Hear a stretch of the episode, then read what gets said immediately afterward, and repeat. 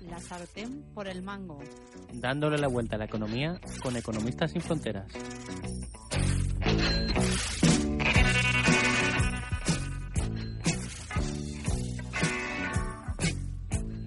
Pues buenas tardes.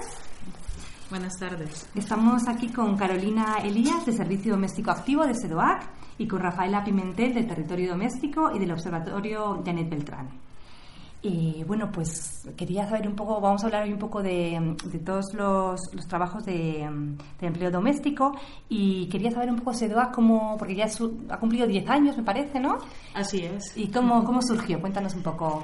Pues en realidad surgió hace más de 10 años eh, que estábamos en un espacio donde mujeres de diferentes nacionalidades se dieron cuenta de que todas trabajaban en el empleo doméstico y decidieron pues conformar eh, CEDOAC ya con personería jurídica en el 2008 y desde entonces pues el principal objetivo es el luchar por la igualdad de derechos de las empleadas de hogar, sobre todo las extranjeras, porque el sector está configurado principalmente por mujeres que vienen de fuera para ganarse la vida de alguna forma y el único empleo que se encuentra es este, el empleo de hogar y de los cuidados. Y desde, bueno, desde el 2012 el régimen especial de empleadas de hogar ha quedado integrado en el régimen general de la seguridad social, que era un poco una de las demandas que, que teníais, ¿no? Eh, creo que hay algunos peros en esto.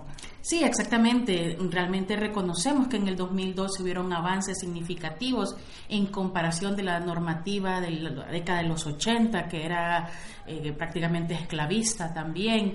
Pero, eh, claro, todo esto vino por presión al gobierno de parte de la Unión Europea y por dar también eh, cumplimiento al Pacto de Toledo de hacer desaparecer los sistemas, los regímenes especiales e integrarlos todos al régimen general.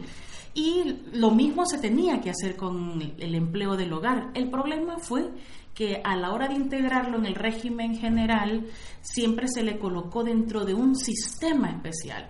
Y esto se traduce en la práctica en desigualdad de derechos, en una clara discriminación y marginalidad total de las personas que desarrollamos este trabajo. Porque a pesar de los avances que se han tenido, lo repito, no tenemos todavía un derecho al paro como el resto de trabajadores y trabajadoras en España. No tenemos un convenio colectivo porque no tenemos tampoco una patronal con la que negociar, por ejemplo. No hay inspecciones de trabajo efectivas. Es más, es que ni siquiera tenemos una ley de prevención de riesgos laborales, que es otro de los grandes vacíos también que a nivel de normativa nos queda.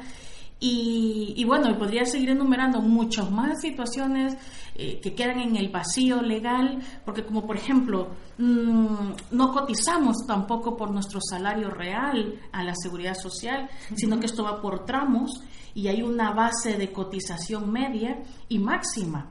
Es decir, que si una trabajadora, por ejemplo, gana mil euros, que también quien gane mil euros es, es un milagro ya en estos tiempos, pero que lo ganaría, no puede cotizar por esos mil euros porque cotiza por menos, que es el tramo máximo.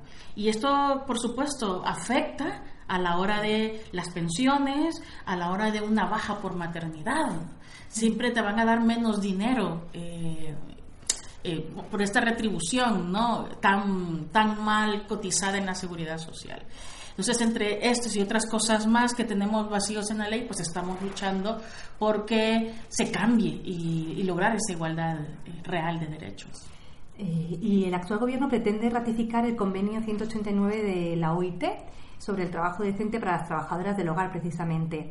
Eh, ¿Qué supone? ¿Creéis que esto va a suponer algo importante en relación a, a, que haya cambios? Pues que desde el año 2011 que entró en vigor el convenio 189 de la OIT, el gobierno del PP en ese momento se mostró completamente reacio a, su ratificación y eso se debía, ¿por qué? Porque al ratificarlo significaba que las empleadas de hogar íbamos a tener derecho a el paro, por ejemplo, porque en el artículo 14 del convenio de la OIT señala que tenemos que tener como mínimo los mismos derechos en lo que respecta a las prestaciones de la seguridad social que el resto de trabajadores. Entonces, nosotras por supuesto que queremos la ratificación del convenio 189 porque es una herramienta para dignificar las condiciones de trabajo en las que en las que estamos, por lo menos que se tenga ese reconocimiento, aparte de que también es necesario que esta sociedad tome conciencia del valor del empleo del hogar. Entonces ahora que el gobierno hace, hace este pacto eh, en el que se presume, porque todavía es una presunción, todavía no está demostrado, todavía no ha sido aprobado en realidad, eh, que se ratifique durante el 2019 el convenio de la OIT, pues nosotros por supuesto lo celebramos, pero no queremos que se nos utilicen nuestras reivindicaciones como meramente previo a las elecciones porque estamos en periodo electoral. Así que nosotros qué le pedimos al gobierno en este caso? Queremos estar directamente en la mesa de negociación, lo que es el diálogo social, para garantizar que se cumpla y no solamente que se ratifique, sino que se implemente el convenio 189 de la OIT. Pues es muy importante porque puede abrir muchas puertas, ¿no? Exacto. Y en cuanto al observatorio Janet Beltrán, ¿cómo, ¿cómo surge ese observatorio? ¿O cuáles son las razones principales para que se cree un observatorio de derechos en empleo del hogar y de cuidados? Bueno, eh, el, Observatorio Janet Beltrán surge porque eh, hay una infinidad de denuncias en este, en este trabajo que como, como ya ha hablado Carolina, eh, no, la mayoría de las trabajadoras que estamos en este sector no tenemos eh, casi ningún derecho y aparte de los derechos pues eh, se sufre muchísimo abuso por parte de, empleadores y empleadoras. Entonces nosotras durante mucho tiempo, ya Bertrand surge de, de senda de cuidados y de territorio doméstico. como con, la, con las trabajadoras de senda de cuidado veíamos también que podíamos realizar este, este, este observatorio para seguir eh, recogiendo las denuncias que ya se hacían a través del colectivo Territorio Doméstico. Ahí nosotros durante muchos años hemos estado eh, recogiendo de una manera así no sistemática eh, las denuncias de muchísimas compañeras pues que hacían, hacían denuncia por, por, por, tratos vejatorios, por no, por no tener eh, contrato, por no tener una serie de derechos que realmente necesitamos las trabajadoras de hogar.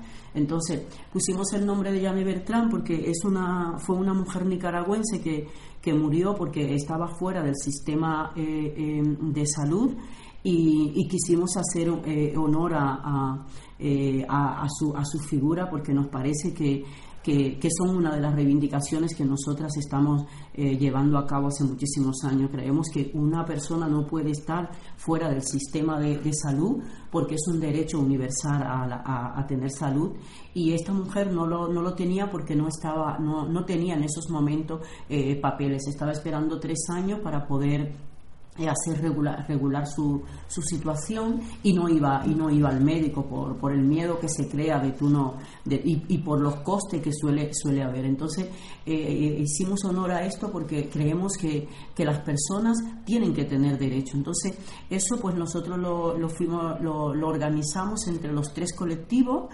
Estamos poco a poco estamos teniendo ahí la, la búsqueda de esas denuncias hay muchísimas denuncias de, de tratos vejatorios hacia, hacia muchísimas personas de personas desde hasta que están eh, durmiendo en el suelo y que no se respeta los derechos en, en, los trabajos de interna o personas que, que han que han o sea, que han, han hablado en el, porque no, no se han convertido todavía en denuncia por todo el tema que hay de, de los miedos a perder el trabajo pero que hay personas que no tienen derecho no no no tienen eh, eh, días libres trabajan todos los días en, en, el, en el régimen de interna no salen de la, de la casa, entonces a nosotros nos parece que esos son, esos son abusos que se están haciendo y entonces los estamos intentando recoger, hay gente que, que lo, lo, plantea, no da su nombre y no lo hace como una denuncia, pero nosotros lo estamos recogiendo, durante un año se van a recoger y luego ya a partir del año pues se va a sacar, se va a sacar un informe para, que, para ver cómo, cómo podemos denunciar todas esas todos eso, esos abusos que se dan en el, tema del, empleo de hogar y los cuidados. Sí, la verdad es que suena increíble ¿no? que esto pase aquí cerca. Eh, de todas formas, lo que me parece a mí es como que el, empleo de hogar se da en distintos hogares y entonces me parece que debe ser complicado también en poner en común todos esos problemas que hay, ¿no? Por eso comentabas tú de que hay miedo también y demás, ¿no? ¿Cómo, cómo lográis que, que empleadas del hogar os conozcan, se acerquen y hagan estas denuncias? Porque el colectivizar todas esas demandas que en principio están individualizadas suena complicado.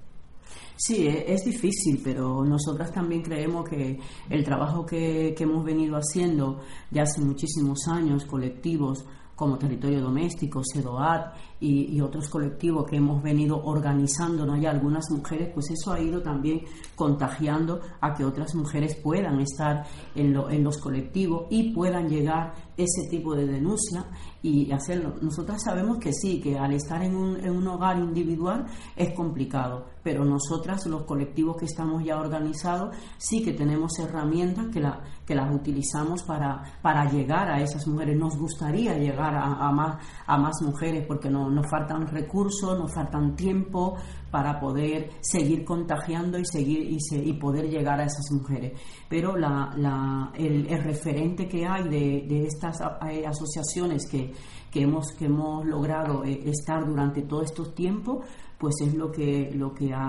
lo que lo que lo que llega lo que se llega a ver a contagiar para que esas mujeres puedan denunciar y puedan tener un, un apoyo. Desde territorio ya desde territorio doméstico ya hace muchísimo tiempo que tenemos la dinámica de esas mujeres llegan y hacen una denuncia se han se han hecho ya 17 18 juicios ya se han hecho se han ganado esos 18 juicios con la colaboración de las compañeras apoyando a las otras compañeras y cuando una compañera tiene una situación en ese ámbito privado, sea porque te conoces en un parque o un intercambiador de autobuses, pues se lo dice a una y la otra pues o, llega a territorio doméstico o llega a SEDOAT, que son los dos colectivos que, bueno, hay más colectivos, pero bueno, son los dos colectivos que están aquí de hace muchísimo tiempo y entonces es, la manera es eh, intentar que una se lo diga a la otra y la otra se lo diga a la otra, llegan a las asociaciones o algunas no llegan a las asociaciones, pero sí que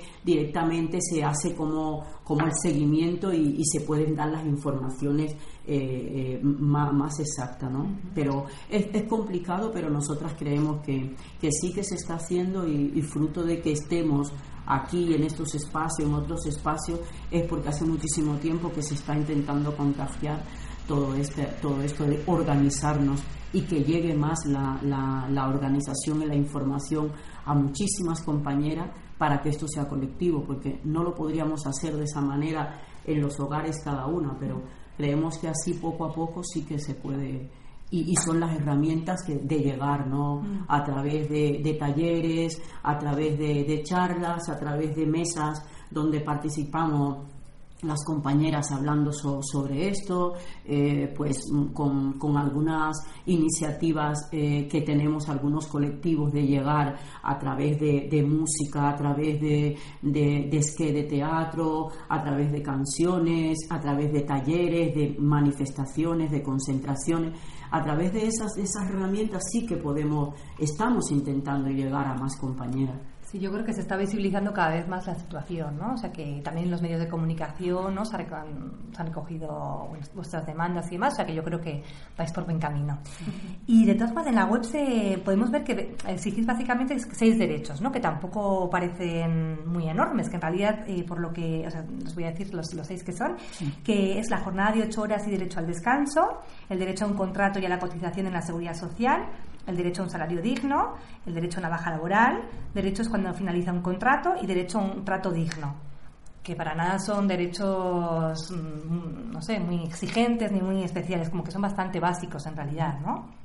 Sí, son, son los derechos que tiene cualquier trabajadora o trabajador. Nosotros los pusimos ahí porque fueron los derechos que trabajamos en los talleres que, que hicimos para, para, dar, a, para dar a luz a, lo del observatorio de Bertrand. Entonces, fueron derechos que los fuimos trabajando cada una desde, desde partiendo desde sí, de nosotras, pero son los derechos que, que pedimos, son los derechos que tenemos que tener las trabajadoras de hogar como cualquier otro, porque a nadie se le ocurriría tú trabajando en una, en una, en una empresa eh, de, de, lo que sea, de informática, o tú siendo médico, a nadie se le ocurriría que no tendría esos derechos. Eso fuera un escándalo grandísimo, no tener derecho a vacaciones, no tener derecho al paro, no tener derecho a, una, a, a tu tener médico, no tener derecho a descanso. Eso, eso es terrible, pero en las trabajadoras de hogar eso no se da, es que nosotras no tenemos esos derechos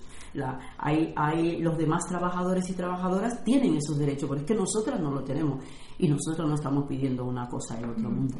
Depende mucho en qué, en qué, casa trabajes, ¿no? Depende mucho de, de, lo que el que contrata decida, en este caso, ¿no? Porque no hay derechos. Eh, ¿Y qué soluciones planteáis? Porque ¿qué, hemos hablado antes de, bueno, del gobierno, que, o bueno, ¿qué, ¿qué actores tienen que tomar medidas para que esta situación cambie? Pues los actores están eh, las instituciones públicas, el Estado, que tiene que. Nosotras demandamos que haya una ley del cuidado. Eh, para que todas las personas tengamos derecho al cuidado y que, la, y que no recaiga sobre las familias y sobre las trabajadoras de hogar esto que es un derecho para la sociedad.